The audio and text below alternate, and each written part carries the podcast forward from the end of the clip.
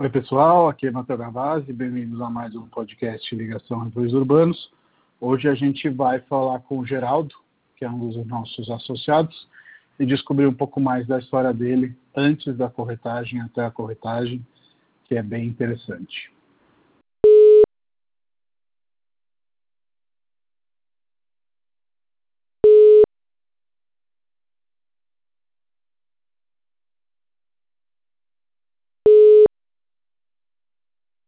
Fala, Matheus.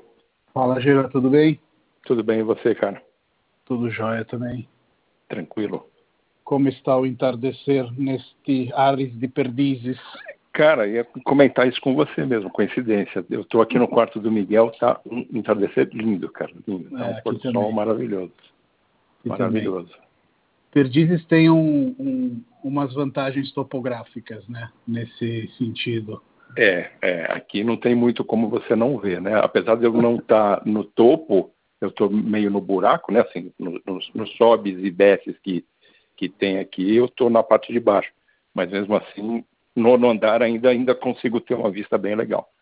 Bem Sim. bacana. Gera, começa se apresentando brevemente. Eu já avisei que a gente ligaria para um dos nossos associados, mas fala aí rapidamente sobre você e aí a gente vai conversando mais soltamente. Fechado. Bom, então, é, eu sou então corretor da Refúgios, né? Já faz quatro anos, completou agora no começo do ano. Uhum. É, mas a minha origem não tem nada a ver com imobiliária, pelo menos a princípio, apesar de eu já ter passado por outras imobiliárias antes. É, não é não é a minha a minha praça, a minha praia original, né? Uhum. E assim, eu eu sou morador da região de Perdizes praticamente minha vida toda, né? Assim, Zona Oeste, entre Perdizes, Sumaré, Pompeia e um pouquinho de Pinheiros, deu minha vida toda. morei em bastante lugar aqui na, na Zona Oeste. Então, assim, é, é isso sim é, é, é, minha praia. Agora, é, em termos de, de, de, história, o que, que eu posso dizer? É, você fez eu... muita coisa, né? Eu acho que o pano de fundo da, da, nossa conversa vai ser um pouco isso. Hoje eu acho que você se encontrou na corretagem, até por uma questão de poder trabalhar no seu ritmo, fazer algo que você gosta, atender os clientes.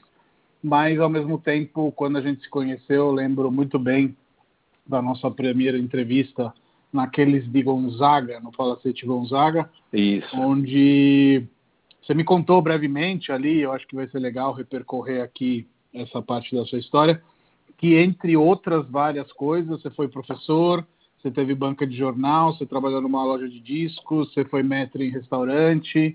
Então, acho que seria legal conversar Sim. um pouco dessas funções, porque acho que, como você bem falou, é, dificilmente alguém acorda aos 14, 15 anos e fala quero ser corretor. Acho que isso pouco provável, pouco é, provável. Um dia eu acho que a gente até vai chegar lá, mas. Não, eu acho que pode é... acontecer, acho que pode acontecer na medida que é, esse moleque de 14, 15 anos veja o pai fazendo o que gosta dentro desse ramo. Eu posso Sim. até falar disso aqui em casa mesmo. Uhum. É, o Miguel, ele está com quase 11, que é o meu filho, né? Ele, ele me acompanha, assim, querendo ou não, gostando ou não, ele me acompanha, porque eu trabalho muito de casa. Então, quando ele está uhum. em casa, ele está tá sempre vendo isso. E, e assim, para ele é um trabalho como qualquer um outro. Ele não tem é, preconceito, menor, é, preconceito e nem teria por que ter, né? Uhum. É, tanto porque ele vê eu trabalhando e conseguindo resultado, como é, eu fazendo a coisa com gosto, enfim. Então, eu acho que isso pode ser um, um como você falou, num futuro que talvez não seja tão distante, é, a, molecada começar a pegar realmente gosto pela, pelo, pelo trabalho, que é um trabalho que tem uma, vamos dizer, um histórico de, de, de ser aquela coisa meio, ah, putz, as coisas não deram certo, então vou tentar ser corretor de imóvel. Uhum. É. Sim, Eu acho sim. que isso, em certa medida, acontece muito, mas é, eu acho que tem um caminho bem, bem é, pavimentado aí para as coisas mudarem e, e, começar a ser visto enxergado como um, um trabalho, primeiro como um, um, trabalho como qualquer um outro, e um trabalho muito legal, né? Sim. E no caso da, da, Até fala, porque, fala. desculpa te, te interromper brevemente, rapidamente, uma coisa não exclui a outra. Então, você pode ir para a corretagem porque eventualmente você foi despedido ou algo antes deu errado, e você pode ser muito bem feliz e realizado na corretagem, né? Exatamente, acho que depende. em antítese.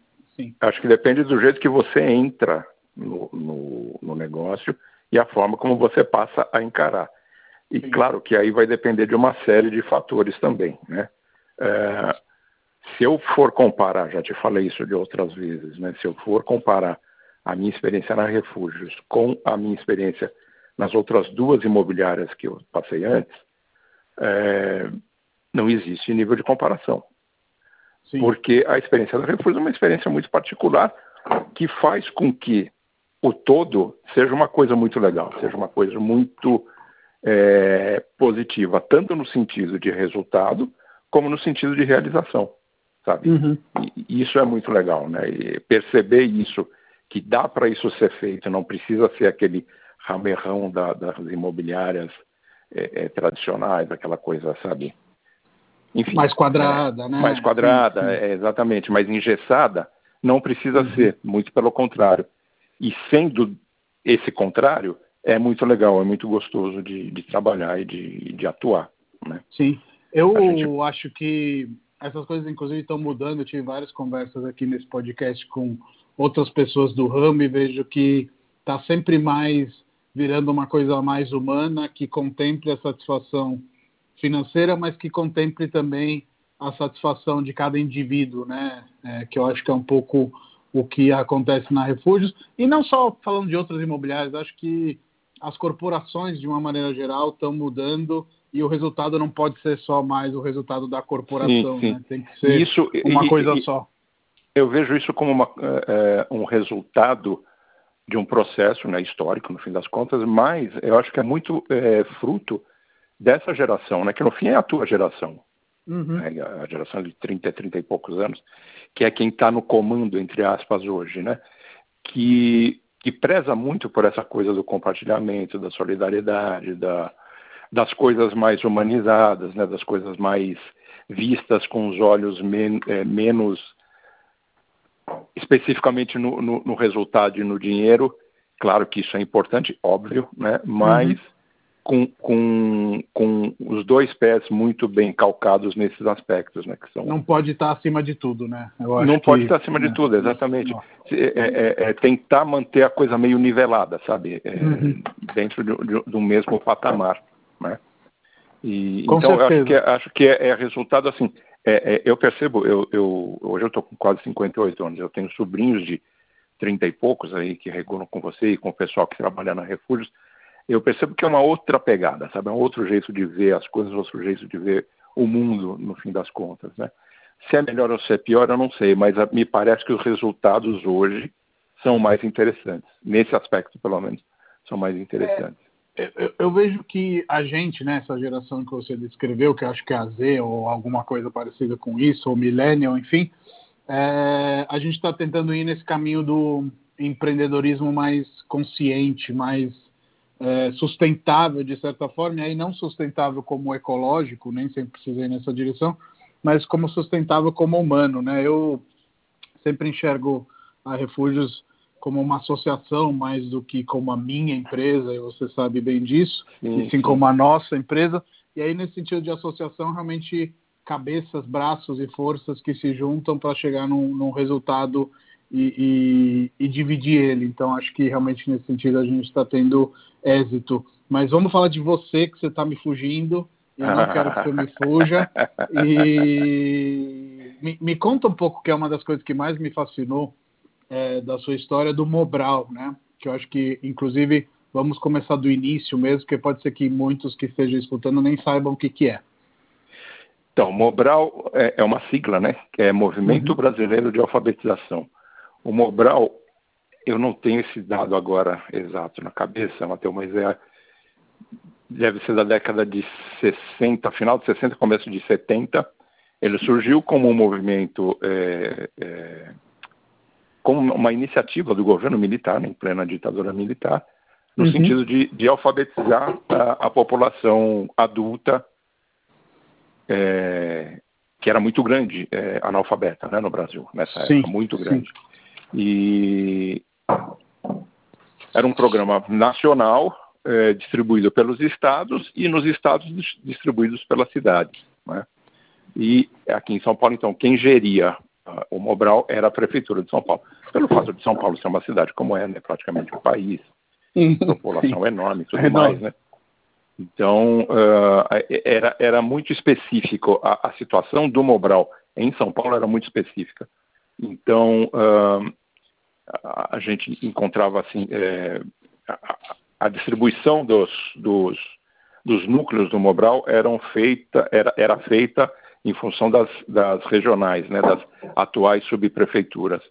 E a subprefeitura que eu trabalhava a regional na época, né, que eu trabalhava, era a regional da Lapa, né, que era aqui da região já, uhum. e, e calhou de ali juntar um pessoal muito ativo, muito até militante mesmo, sabe, politicamente e, e mesmo na, na relação com a educação. E, e juntou uma turma muito legal, muito é, é, muito esperta, muito ativa e, e e para mim foi assim, abrir janela para o mundo. Né? Eu era um garotão, quando eu entrei no Mobral eu tinha 19 anos, é, era um garotão deslumbrado, pouco sabia das coisas da vida, e quando eu entrei foi um tapa na cara, né? E você foi professor mesmo, né? Ou não? Fui professor, fui professor. É, era concurso, concurso público que a prefeitura abria. Eu tinha um amigo que, que entrou, começou a dar aula, ele me avisou que esse é, concurso ia se, ser feito, ia, ser, ia, ser, feito novamente, né? Uhum. No, no, ano seguinte, aí eu fui prestei, eram duas vagas. Para um monte de gente, eram duas vagas. Eu consegui tirar em segundo lugar. Então eu acabei entrando. Foi legal porque eu estava fazendo cursinho na época e então estava com tudo muito fresco na cabeça. Acho que foi por isso que eu acabei me dando bem. Entrei, comecei como professor substituto, passei um semestre como professor substituto isso em 1982. E aí já no segundo semestre eu peguei uma classe minha mesmo, né? Aí essa classe era na PUC, as salas onde a gente dava aula eram cedidas por entidades que topassem ceder. Né? Então a PUC cedia, outras universidades cediam, é, igrejas cediam, enfim. Eram gratuitas essas aulas? Ou, ou gratuitas, gratuitas, totalmente gratuitas. E, e quem eram os seus da... alunos, Gera? Fico muito curioso com isso, que assim, é, ontem mesmo eu estava comentando com você que eu estava vendo Central do Brasil, né, que é um filme de 1998, e, e a Dora escreve cartas exatamente para pessoas analfabetas, né, que sim, não tinham sim. condições de, de escrever, é, e eu fico pensando nesse Brasil ainda antes disso, né, é, e, e, curioso um pouco de, de saber quem eram aí os alunos que, que você ensinava. É, então, olha, São Paulo, como eu falei, é uma cidade muito grande, muita gente. Basicamente, Matheus, que a gente pode falar, eu posso falar aí que em torno de 70%, 75% o público devia ser feminino, composto por empregadas domésticas, é, que podiam é, cursar ou à tarde ou à noite, né? normalmente à noite. Um, então era, era basicamente esse o, o público majoritário. É, quando era homem ou era um, um, um, rapaz, o Mobral ele pegava aluno a partir de 14 anos de idade, né? Abaixo disso não pegava. Então, era de 14 para cima podia ser qualquer idade. É, uhum. Então, homem, quando entrava, ou era nessa faixa 14, 15, estava começando a trabalhar, que tinha um tempinho, conseguia estudar, ou então era um cara mais velho que já estava aposentado e tal, e que queria aprender a ler e escrever. Mas a grande maioria era mulher e, e, e desse grupo, né, dessa, dessa, desse pessoal que é fundamental ainda hoje, né, para todo mundo, que é, é, é, o trabalhador doméstico, é, que é assim é, é fundamental, mas a gente não consegue entender muito porque ainda persiste no Brasil, né, que é uma coisa muito complicada, mas enfim, não vou entrar por essa seara, senão a gente não vai parar de falar. Mas qual, mas... qual que era a, a motivação aí? Eu, eu, entendo que teoricamente seria fácil entender assim um, um, um, um, progresso pessoal, etc., mas devia ter histórias muito específicas, né, é, do porquê se alfabetizar. Cara, era desde conseguir ler uma placa de ônibus, eu lembro nitidamente de, de de alunas falando, ah, eu, eu, eu não consigo ler a placa do ônibus, eu pego pelo número, mas a placa eu não consigo ler. Então, se, se por acaso passar sem número, não vou saber pegar o ônibus, entendeu? Uhum. Quer dizer, uma coisa super é, é corriqueira. Leviana né? para quem é alfabetizado, mas exatamente para quem está procurando. Para quem, exatamente. Então, se, se você imagina que para uma coisa nesse nível era fundamental, você imagina para o resto, então, né? Sim, sim, é, é, a preocupação sempre foi essa, né, de, de, poder levar uma vida um pouco melhor, né? A, existia a, é, a, eu não vou dizer que é ilusão, porque eu acho que é, é, muito real isso, é, mas existia a expectativa de que você sabendo ler e escrever, você aumentava a possibilidade de você ter uma vida melhor, né? Sim. Então sim. essa era a expectativa de, aí sendo homem ou mulher, era, era a expectativa de 100% dos alunos, né? E, e, assim, mas eu posso falar uma coisa, viu, cara? Assim, hum. é, eu aprendi muito mais do que eu ensinei. Isso posso falar com toda certeza do mundo, cara.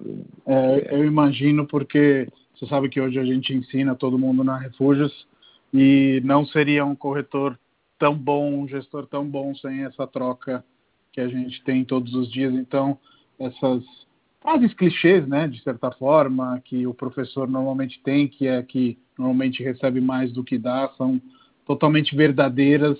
Real, e, real, total. E, e não são clichês. Nessa época você falou que você era um garotão, etc e tal, mas você já tinha aí os interesses que é, é, contracenaram aí com toda a sua história, música, cinema, cozinha, poesia, ou são Sim. coisas que você foi descobrindo aí ao longo Dessas que você falou, cozinha que foi a mais tardia. Hum. Agora a música desde há muito tempo, né, desde bem moleque mesmo, e mais com a coisa do rock, né, do, quando era cabeludo ainda, é, e, e, assim, muito, muito, muito, eu precisava ouvir música todo dia, eu tinha que consumir música todo dia, se não era no rádio, era no, no, num gravadorzinho pequeno, até depois ter um equipamento de som um pouco melhor, que a gente ganhou de Natal, né, a família, mas assim, era, era uma necessidade física, física mesmo. Não ouvir música é, era uma coisa assim que me fazia mal, eu, eu, eu me sentia faltando, não era um pedaço, era faltando muita coisa. Isso era diário. Tinha que ter uma dose diária de parar e ouvir, sabe? Sim, então, sim. Isso... E, e, e, uma coisa sobre a música que para mim é difícil compreender, porque eu vivi a fase final das cassetes, né? Mas uhum. quase que eu já estava entrando na, no, na digitalização, porque quando eu comecei a ouvir música já tinha CD, depois passou num passo para o MP3 e daqui a pouco você estava com o iPod na mão e etc. Uhum é, é, você viu as duas faces, o lado B e o lado A do digital para o analógico. Como que era o consumo de música é, é mais para a sua geração e como que hoje é o seu consumo de música? Porque, assim, eu tenho toca-discos e eu sei que é super bacana você levantar e trocar o disco e ler a capa e ler as músicas, etc. Mas eu meio que me forcei a fazer isso. Para vocês era o único uhum. jeito, né? É, era o que tínhamos, né? Era o que tínhamos. É, a, a, o meu primeiro contato foi com LP, né? Eu passei muitos e muitos anos consumindo LP, né? Vinil, uhum. velho vinil. Era o que tínhamos, era o que dava para comprar. É, e é gozado, porque é, você conseguia comprar em LP, LP em supermercado. Existia um supermercado que chamava Bazar 13, que depois foi comprado pelo Pão de Açúcar, que eles tinham uma seção de, de, de roupas e, enfim, coisas que não de supermercado normal, que vendiam LP. Eu comprei muito LP no, no, no Bazar 3, comprei muito LP no Eldorado, é, além das lojas de, de, de discos é, normais né, que existiam, é, Hi-Fi, Museu do sim, Disco, sim. Bruno Blois, Breno Rossi, enfim.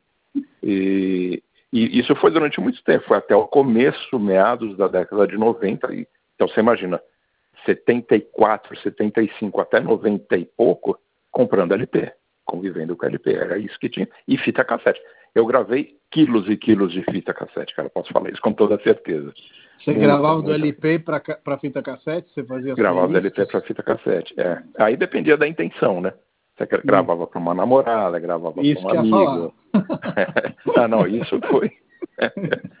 que a dele não me ouça, mas até para ela eu cheguei a gravar também. Ah, mas é, é, era assim, eram muitas, muitas, né? Então e era uma relação muito legal. Você tinha a, obrigação, pelo, pelo meio físico, de ter um contato é, é, muito, muito próximo, né? Então, era isso que você falou, era o disco, era a capa, então você acabava lendo a capa, você é, é, sabia quem tinha feito aquela capa, é, além de, de, todas as outras informações que tinham no, né, nessa mesma capa, né? Sim. Era muito legal, era muito legal. E você acha que tinha uma questão também de curtição maior? Porque às vezes eu me pego assim pensando, cara, eu tenho tudo à disposição no Spotify, no YouTube, nisso e naquilo, e às vezes seria mais legal, tipo, ler com atenção uma letra, curtir então, todas as músicas, mesmo aquelas que eventualmente numa primeira audição você fala, putz, ah, não é o sucesso, vou pular. É, uhum. No disco é mais difícil você pular as músicas, realmente tinha que ouvi-las, né? Eu forma. acho que é uma forma diferente de você é, interagir com, com a música. Como eu falei, você era obrigado a, a, a agir e interagir dessa forma porque era o que tinha. Uh, isso acaba trazendo uma série de, de ganhos, né? Uh, eu acho difícil eu falar porque como, é, é, a minha formação é essa, né? Então, não ter isso é esquisito para mim. Uhum. Né? Eu entendo Sim. perfeitamente. Acho demais você poder ter tudo no Spotify, mas é, fica estranho você não ter o, o, o físico para consultar, para olhar, ou só para simplesmente saber que ele está ali, sabe? Eu sim, tenho sim. milhares, tenho mais de mil CDs, tenho, sei lá, quase 500 LPs. É, eu não ouço um décimo do que eu gostaria de ouvir, mas eu tenho que saber que eles estão ali à disposição, entendeu? Se, se, eu, se eu, não soubesse, se eu, se eu, não tiver com eles por perto, eu vou ficar preocupado, sabe? Não, com certeza. Então, é. e, e, e, de cinema também, eu acho que era outra São Paulo, né? Uma São Paulo ainda provavelmente com dezenas de cinemas de rua, hoje só sobraram dezenas, seis, né? cara. É... De, é, são seis só que sobraram, não sabia desse é. número. Dezenas, dezenas. Você Quais andava... você ia? Como que era o rolê? Olha, tinha cinema aqui na rua Cotoxó, eh, pertinho aqui da, da Alfonso Bovero, quase esquina com Alfonso Bovero. É, hoje é um estacionamento, mas ele tem a cara de cinema ainda. Uh, tinha cinema aqui na Turiaçu, tinha, tinha cinema pela cidade toda, cinema de rua. Né? Uhum. Mas o, o, que, os cinemas que no fim das contas acabavam trazendo uma programação mais interessante eram os cinemas mais do centro ou da Paulista. Né? Já na minha época de, de, de sair para cinema bastante, já era Avenida Paulista. Né? Então tinham os gazetas, né? o Gazeta, Gazetinha e Gazetão, tinha o Top Cine, os Top Cine, né? tinha é, o, Onde que era o, o Gemini. Eu não sei. Top Cine é no, é no Top Center. Onde é o Top Center? Ah, tá. tá. Hoje deve ser um Cinemark da vida, alguma coisa. Nem sei se tem ainda lá, Matheus, para te falar a verdade, eu não sei se tem. Aí do outro lado da rua tinha o Gêmeos, né, que acho que eram dois. No Conjunto Nacional tinha o, o Astor, o Cine Rio. O Astor é onde é hoje a atual Livraria Cultura. É, no Center 3 tinham cinemas também legais, que aí a gente nem considerava cinema de shopping, né? Uhum, do, Center sim. 3. E, e fora sim. os cinemas do, do, do, centro todo, né? Que é, era assim, era um cinema atrás do outro. Né? Eu já peguei o começo da decadência, mas, mas tinha muito cinema de rua. Muito. Podia fumar ainda? Ah, com certeza, cara. Com certeza. sabe, sabe, uma coisa que podia fazer que era muito legal? É, as sessões tinham os horários, né? Então você entrava, uhum. você podia entrar no meio do filme. Então estava passando, sei lá, James Bond X, né? Então eu conseguia entrar, assistir do meio até o final, aí eu ficava lá dentro, assistia pegava a próxima sessão, assistia do começo até a parte que eu assisti e ia embora, entendeu? No meio do filme. Hoje é uma coisa que não acontece mais, né? Você tem que Sim, sair obrigatoriamente, é. né? Mas era ah, hiper comum, não, era muito comum acontecer. Não só tem que sair, como não pode entrar depois de 10 minutos, né? Sim, sim. Não, e se você quiser ficar, vai ter que pagar de novo. Vai ter que entrar sim, de novo. Né? Sim, sim. É, então, era é... outros tempos em questão de, de consumo até nisso. Mas você sabe que eu me lembro que na Itália também rolava quando era jovem, de você poder ficar entre uma sessão e outra, caso Sim. você quisesse rever o filme. Acho que Sim. isso é bem interessante. E ontem eu estava vendo, não sei se você já viu esse filme do Alfred Hitchcock com o Anthony Hopkins fazendo ele, chama Hitchcock o filme, enfim. Não, é, não. E, não e, e, aí a Ellen Mirren, é, a esposa dele, a Alma. E no Psycho é, foi um, um, um dos, uma das sessões, a primeira, né, que ele lançou, onde ele proibiu a entrada depois do início. Ah, tá. Porque como tinha a, a, questão de dele matar né, a protagonista nos primeiros minutos do filme, né? É, relativamente é, no começo, né? Relativamente no começo, ele não queria que ninguém entrasse depois desse, desse ocorrido, digamos sim, assim. Sim, sim, não, porque aí você quebra tudo, né? Quebra tudo. Sim, sim. É, sim. Mas você, você vê, uma coisa louca, é, há, há quanto tempo é, existe numeração de cadeira de cinema? Há muito pouco tempo aqui no Brasil. É, é uma coisa Na relativamente recente. E, e, e, que é uma coisa muito lógica, né? Você entrar, sentar com conforto no lugar onde você escolheu tal. Né? Uhum. Quantas vezes eu vi filme sentado em, na, é, na, escada, sabe? Sentado no corredor. Porque lotava, Sim. os caras continuavam vendendo e vamos embora, né? Então, Sim. isso Sim. evoluiu muito, né? Melhorou muito. Mas cinema sempre foi muito paixão, muito, sempre gostei muito. Teve época de, de fazer com amigos, fazia lista dos filmes que assistia, sabe? dava nota, fazia anotação de diretor, ator, enfim. Eu Vocês queria ter guardado, infelizmente eu não guardei essa, essas anotações, mas era muito legal. Vocês curtiam um, um cinefórum? Porque eu me lembro que quando a gente é, podia, a gente sempre organizava uns cinefóruns lá na Itália. Eu acho que era bem bacana o fato de você assistir os filmes com seus amigos, depois instaurar uma discussão. Hoje eu não vejo mais muitos, às vezes participo de alguns, tem o do Mareta, o Giovanni inclusive gravou um podcast aqui com a gente, é, mas vejo poucos por aí. Tinha na época? Mateus, que eu me lembro não, assim como eu te falei, né, eu era garotão de bairro, né, é, uhum. o, o, a minha relação com esse tipo de, de, de atividade, vamos dizer, mais cultural, era mais nivelada por baixo, vamos dizer, né, era mais ir ao cinema ouvir música e alguma outra coisa. É, é, esse tipo de, de, busca, sabe, buscar alguma coisa mais alternativa, né, isso era uma, uma, uma, atividade mais alternativa, começou bem depois, é, já, já entrado nos 20 anos, né, então não, não, aí já não tinha mais como é, é, é, participar tanto desse tipo de coisa, por questão de trabalho, escola e tudo mais, né, estudos. E você Mas, sabe uma é... coisa, uma coisa que você, você me transmitiu, que eu acho muito bacana.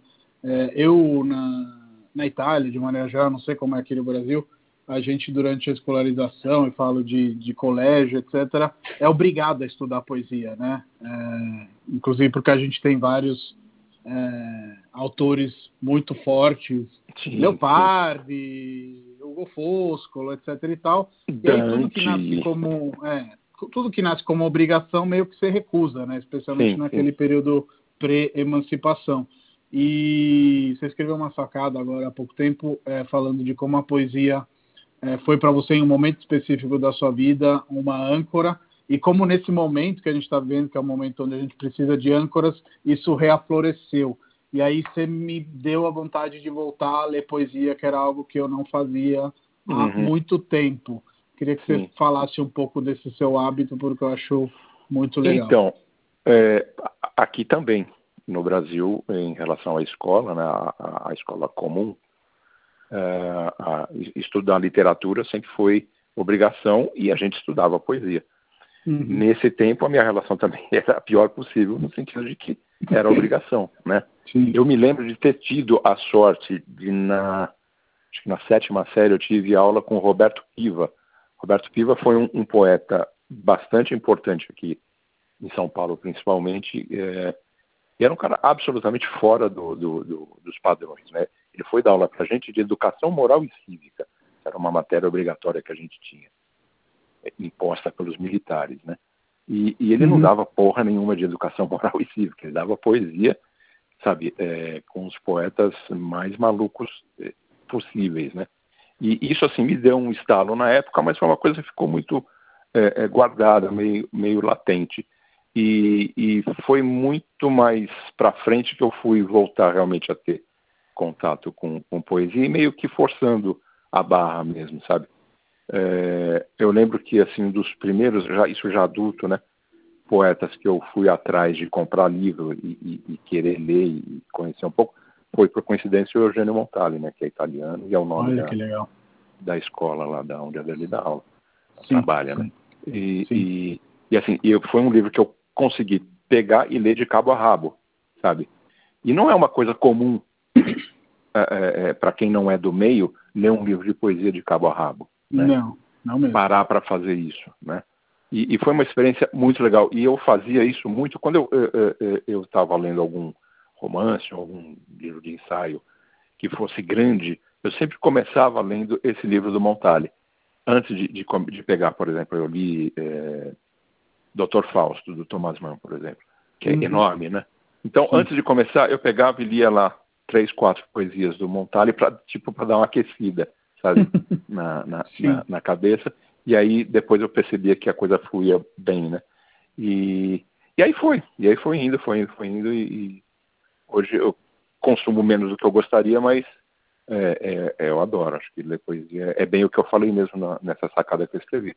É, faz com que a sua cabeça pense de uma outra forma e vou, eu, pelo menos, eu saio depois de ler algumas poesias, né, quando eu paro para ler, é, eu não consigo não ficar pensando por algumas horas, sabe? Eu fico, a coisa fica na cabeça rodando por conta própria na minha cabeça por algumas horas e, e se isso é antes de dormir é maravilhoso, porque aí, sabe, vai embora, é muito legal. Sim, sim.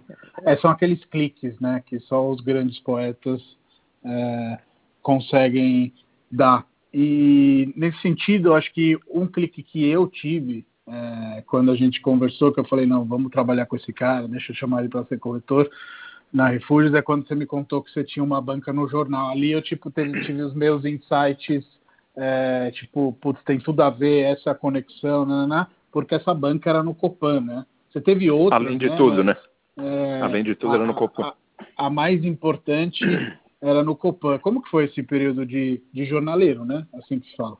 É, foi de longe a mais importante, tanto pelo tempo, né? Lá eu fiquei oito anos como sócio, né? Sócio minoritário, mas muito intenso, né? Foram oito anos muito intensos. É... Depois eu tive uma outra banca muito próxima ali na esquina da Marquês de Paranaguá com a Consolação. Depois uhum. aí foram sete anos também bastante intenso. Eu digo, assim, é, eu virei jornaleiro nessa segunda experiência, virar jornaleiro mesmo, né, de, de fazer de cabo a rabo tudo que tem que se fazer na banca, porque ali eu era sozinho.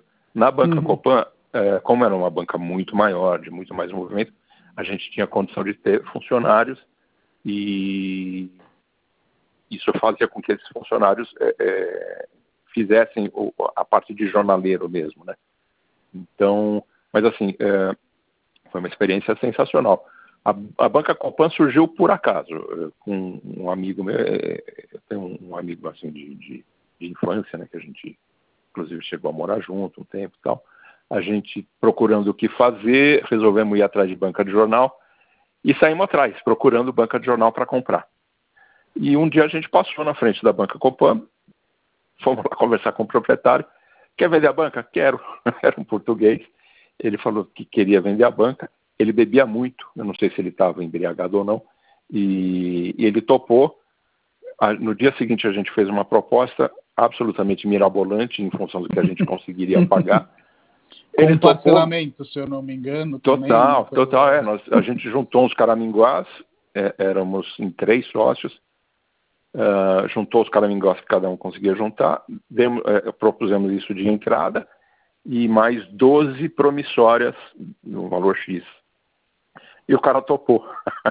É, foi tipo assim, cara. No dia seguinte a gente deu as, as uhum. promissórias para o cara, promissórias preenchidas à mão, né, dessas uhum. que você compra em papelaria, demos para o cara e assumimos uma banca. Aí a vida virou de ponta cabeça, né? Virou de ponta cabeça. No bom sentido, né? Porque é, virou um, um, um, um trabalho é, que rendeu muito, né? Foi muito legal. A gente pegou o final do auge de banca de jornal, né, que foi início da década de 90, e, e foi uma experiência sensacional, porque é, primeiro você tem contato com, com lá no, no caso específico, não, não era nem isso que eu ia falar, no caso específico da Banca Copan, a gente trabalhava com revistas do mundo todo quase, né, uhum.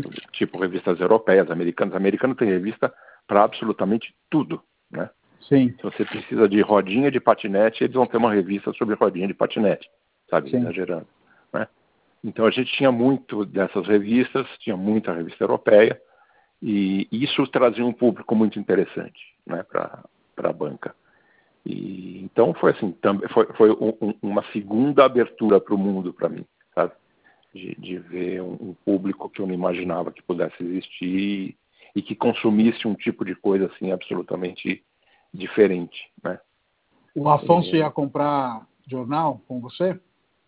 O Afonso ia. É, é, que a relação com o Afonso mudou. Nós compramos a banca em 92, comecinho de 92. Ele não era síndico ainda, era o síndico anterior. E o Copan, tava, né, é, tá e o Copan estava né? numa situação terrível. Aí ele assumiu, eu não tenho certeza disso, mas provavelmente foi em 93, no máximo começo de 94. E então a nossa relação passou a ser muito mais institucional, vamos dizer, do que de cliente. Ele comprava, mas é, bem menos do que até poderia. Mas assim, ele, ele reergueu o Copan, né? A história, a história você sabe. Ele está lá uhum. até hoje.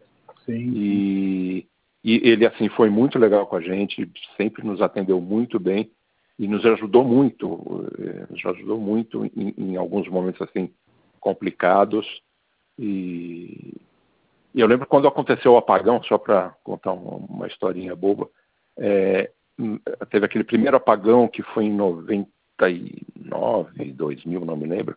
Uhum, São Paulo inteiro apagou, né? E a nossa luz era ligada ao Copan. Um acordo que a gente fez, a nossa luz, né, a nossa rede elétrica era ligada ao Copan. Então, assim, a cidade apagou e a banca ficou iluminada. No meio daquele breu que a cidade ficou, a banca e o Copan iluminados. Foi muito legal. Foi assim, a gente não tinha essa facilidade que hoje tem para filmar ou para fotografar, mas seria muito legal poder ter registrado isso de alguma forma, porque a cidade ficou um breu, né, totalmente às escuras, e a banca Copan iluminada com a luz dos geradores do Copan. Eu não sei se você já teve a oportunidade de conhecer os geradores do Copan, são imensos. Não, né? não. São imensos. Sim.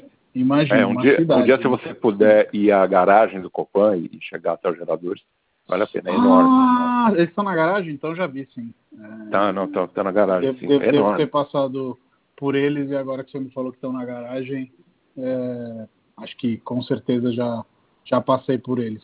Uma coisa Mas... que uma, uma vez você me contou, pode falar, desculpa, aí eu te pergunto depois. Não, só ia completar a questão do Copan, né? O, e o Copan, assim, é uma cidade, né? São 5, 6 mil pessoas morando.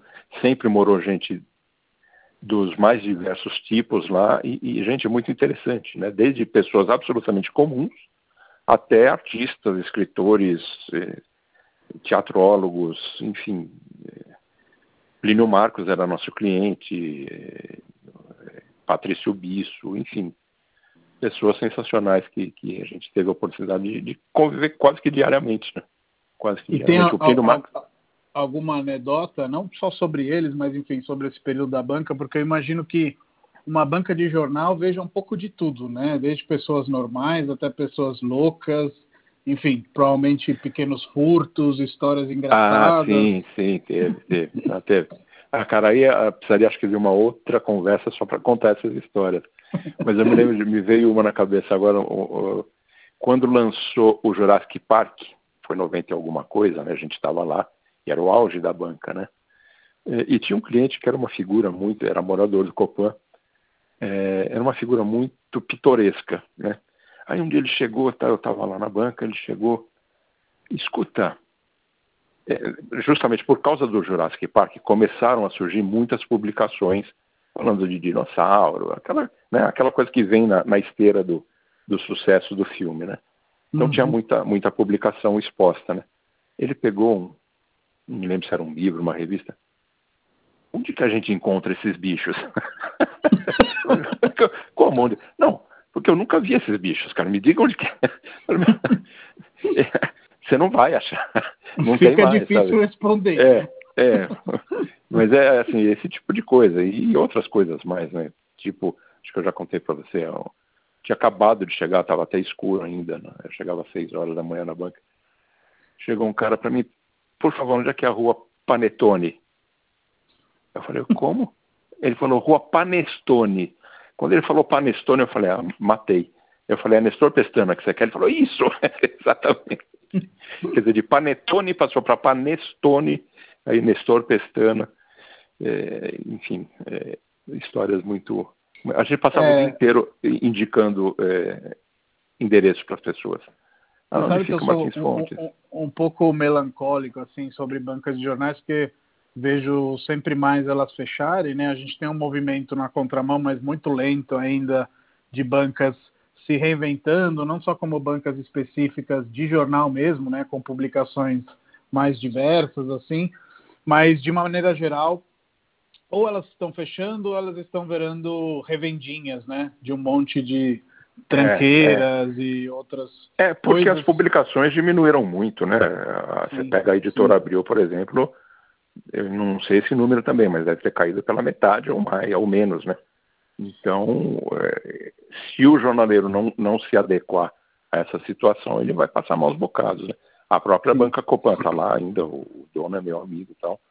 É, você entra lá hoje, apesar de ser uma banca privilegiada por causa do, do, da localização, eles não vendem metade do que se vendia na, na época que a gente estava lá. Né? Sim, e, sim. e vende boneco, vende bola, vende doce, cigarro, esse tipo de coisa, e é, é, o principal deles hoje, né?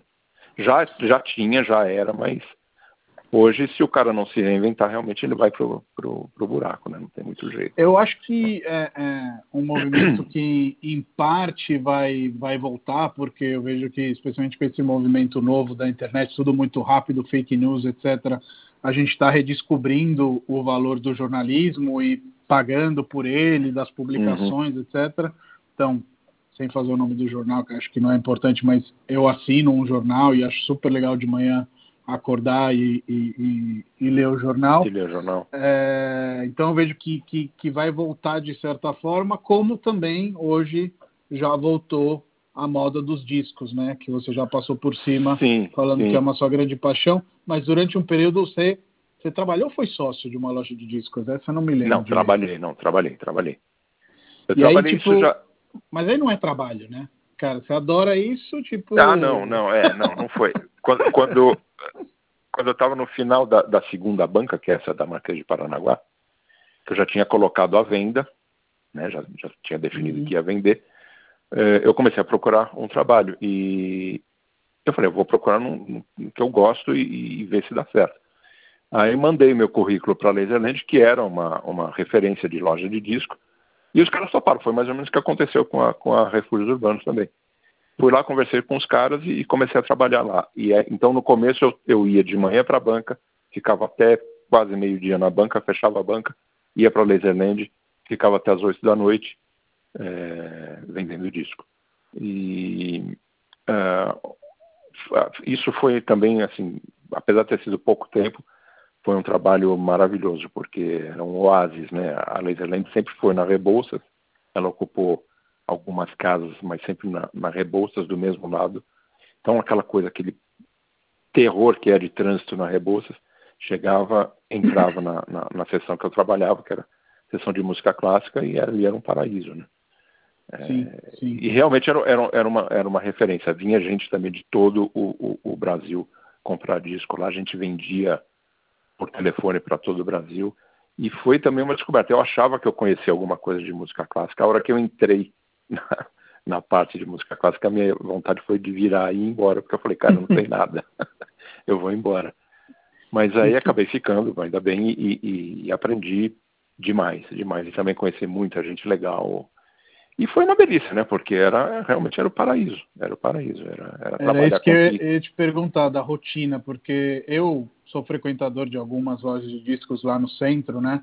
Perto da galeria do, do rock, tem uhum. várias lojas ainda, né? E assim, a compra de discos é um processo lento. Você vai para uma loja de discos para conversar, para falar com o dono, não é chegar Por isso você tem que ir sozinho, embora, né? né? Exatamente. Você, o ideal é você ir sozinho, sem ninguém, ou, ou com alguém que está com o mesmo intuito, né? Porque Sim. aí você vai gastar tempo. E é isso mesmo. E, e as pessoas que, que frequentavam a Laserland era exatamente isso. Muita gente ia lá e ficava horas batendo papo comigo, batendo papo, conversando sobre música ou uhum. algum outro assunto. Mas o fato de estar na loja, você percebia que a pessoa estava feliz por estar ali, entendeu? Então ia lá, pegava um ou dois discos e, e comprava.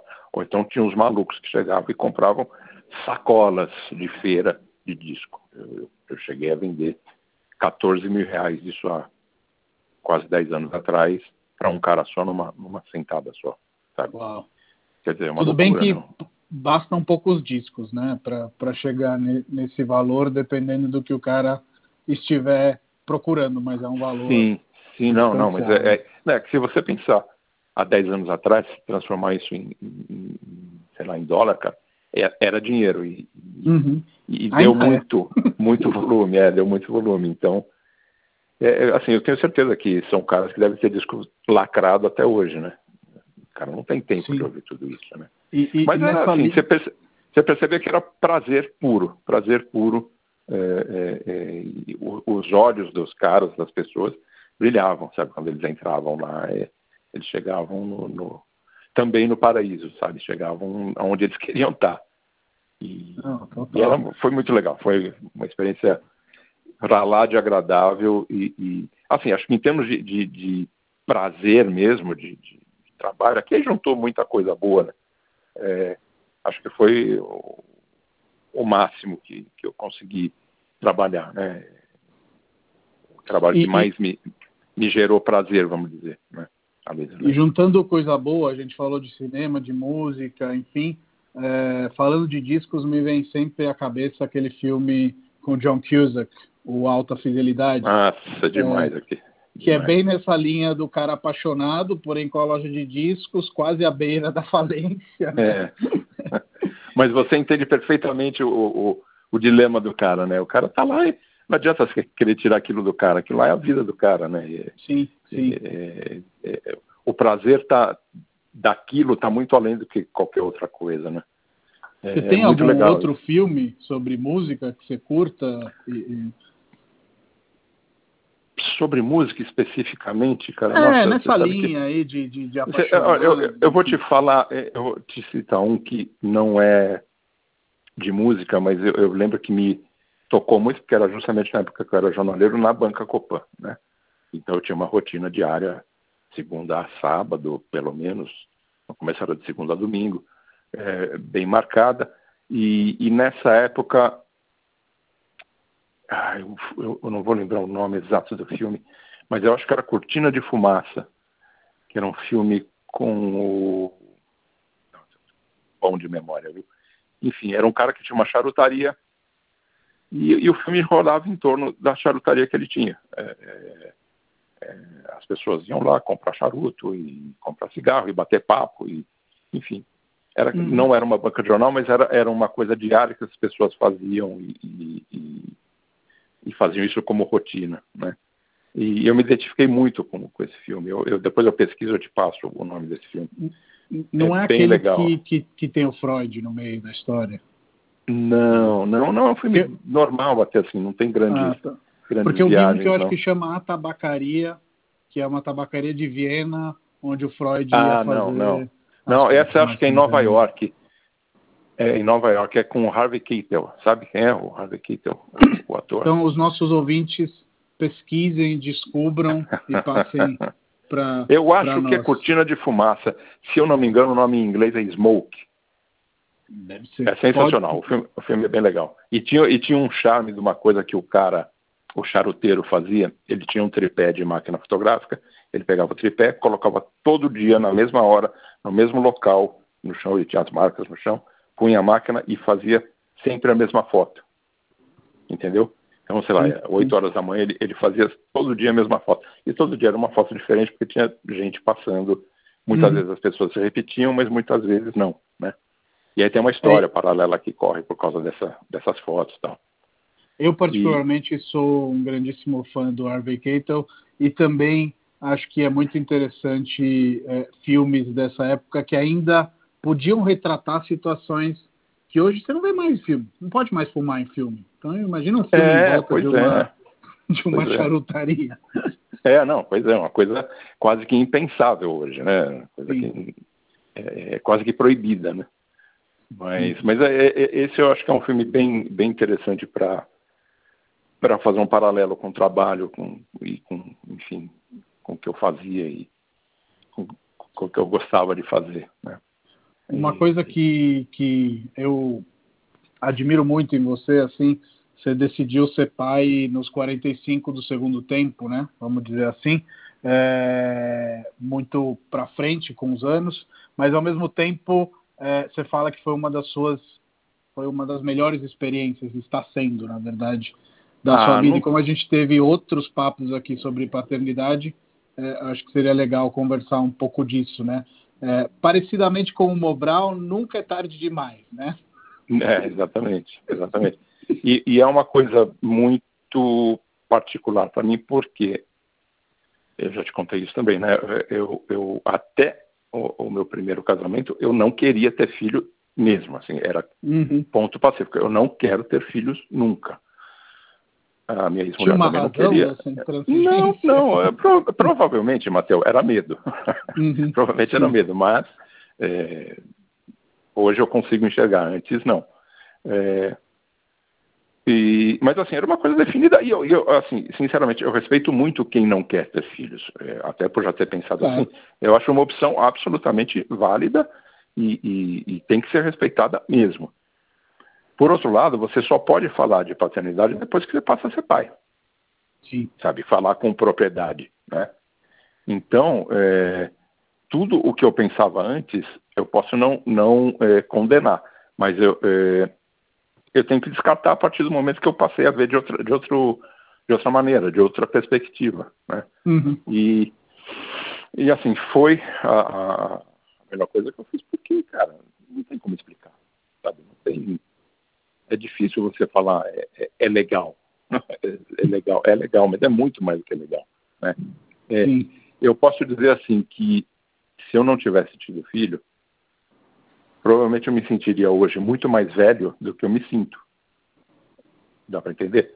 É, uhum. Para mim, ter filho, ter tido filho, me rejuvenesceu, me, me, me fez é, é, repensar uma série de coisas que, no fim das contas, ajudou a repensar outras coisas da vida relacionadas a, a, a, a como eu via o mundo e, e, me fez me aproximar, acho que, de, de, de Talvez acho que até isso tenha é, é, permitido que eu me encontrasse do jeito que eu me encontrei na Refúgios Urbanos e com o pessoal que está na Refúgios, né? que lá a grande maioria é de jovens, né? como vocês gostam de falar. Sim, E então...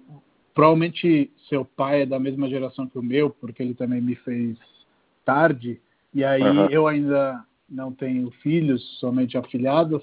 É... Queria te perguntar se isso foi uma dificuldade para você, porque provavelmente o tipo de genitor que você teve é um genitor diferente daquilo que você está se propondo a ser, né? Estou chutando ali só com base nas gerações. Sim, sim. É, aí é inevitável, né? Pelo próprio fato das gerações serem diferentes, o jeito de enxergar as coisas é diferente. É...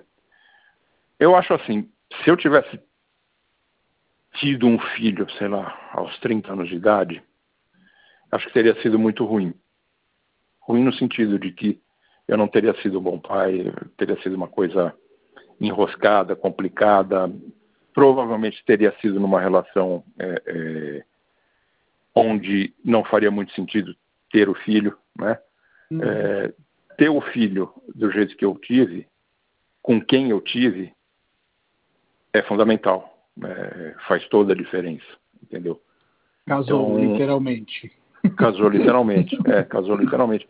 É, assim, foi a Adeli que me fez querer ter filho. Uhum. Você entendeu? Então, é, é, é, ela ter conseguido colocar é, isso é, em mim foi muito importante para todo o processo, né? Para todo desde a, desde a primeira conversa sobre a possibilidade até o moleque nascer, é, é, foi, foi fundamental isso ter acontecido da forma como aconteceu, entendeu? E, e assim, e ser com ela, é assim, isso é também precisaria de um outra, uma outra conversa para falar sobre isso. Né? É, eu concordo e... plenamente com você, porque sempre que eu me pergunto sobre essa questão, é uma coisa meio louca, né? Mas você tem que realmente imaginar fazer isso com uma pessoa que você confie para além do relacionamento amoroso, né? É, sim, sim. Uma responsabilidade muito grande colocar alguém no mundo, então acho por hora, só acho, porque ainda não passei para esse lado, que eu entendo o que você quer dizer. É, uma coisa que você me falou que é uma sua grande paixão, inclusive esse é um primeiro podcast de vários que a gente vai gravar, é locução, né? Inclusive você fez um curso sobre isso. Sim, sim. Fiz um curso no Senac, ali na Lapa, na rua Cipião. Uhum. Foi em 1998.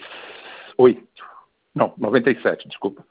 É, então, o que, que acontece? É, minha avó sempre foi relativamente é, forte, mas vamos dizer assim, né? É, e eu acabei lá, lá na, na, banca Copan, eu conheci um locutor que era um locutor de renome, era o Cláudio, que até faleceu depois. É, e ele estava sempre lá na banca, tal, e ele morava no Copan. Ele morava no Copan e tinha um estúdio no Copan. Ele tinha um apartamento onde ele morava e um outro apartamento pequeno onde ele tinha um estúdio, onde ele fazia as gravações dele. E dessa relação a gente acabou é, conversando muito e, e, um dia ele me falou, cara, por que você não vai fazer? Você tem voz boa, vai fazer o curso. Aí ele me indicou o Senac e tudo mais tal. E aí fui fazer o curso, é, me formei, foi um, um curso de seis, sete meses, alguma coisa assim. E até é, em função desse conhecimento com o Cláudio, a gente chegou a bolar um, algumas coisas de, de, de, trabalho. Chegamos a fazer um piloto de programa de jazz, né, sobre jazz, para apresentar a Rádio Cultura. Fizemos o programa, levamos na Rádio Cultura, apresentamos. O programa ficou bem bacana até, mas eles não, não toparam. A gente não tinha meios, é, é, vamos dizer, financeiros de, de, de, de apresentar para eles, né, no sentido de quando você vai apresentar, mesmo sendo a radiocultura, você precisa ter algum tipo de, de patrocínio, né? Alguém que, uhum. que, banque isso, né? E a gente Sim. não tinha isso na, na, época. Mas foi uma experiência bem bacana ter, ter feito esse programa, ele ter, ter ficado bem feito e tal. E há muito, assim, antes, acho que isso foi no começo da década de 90, já cheguei a gravar dois comerciais para rádio, isso bem antes de fazer o curso, né? Acho que em função da voz e tal.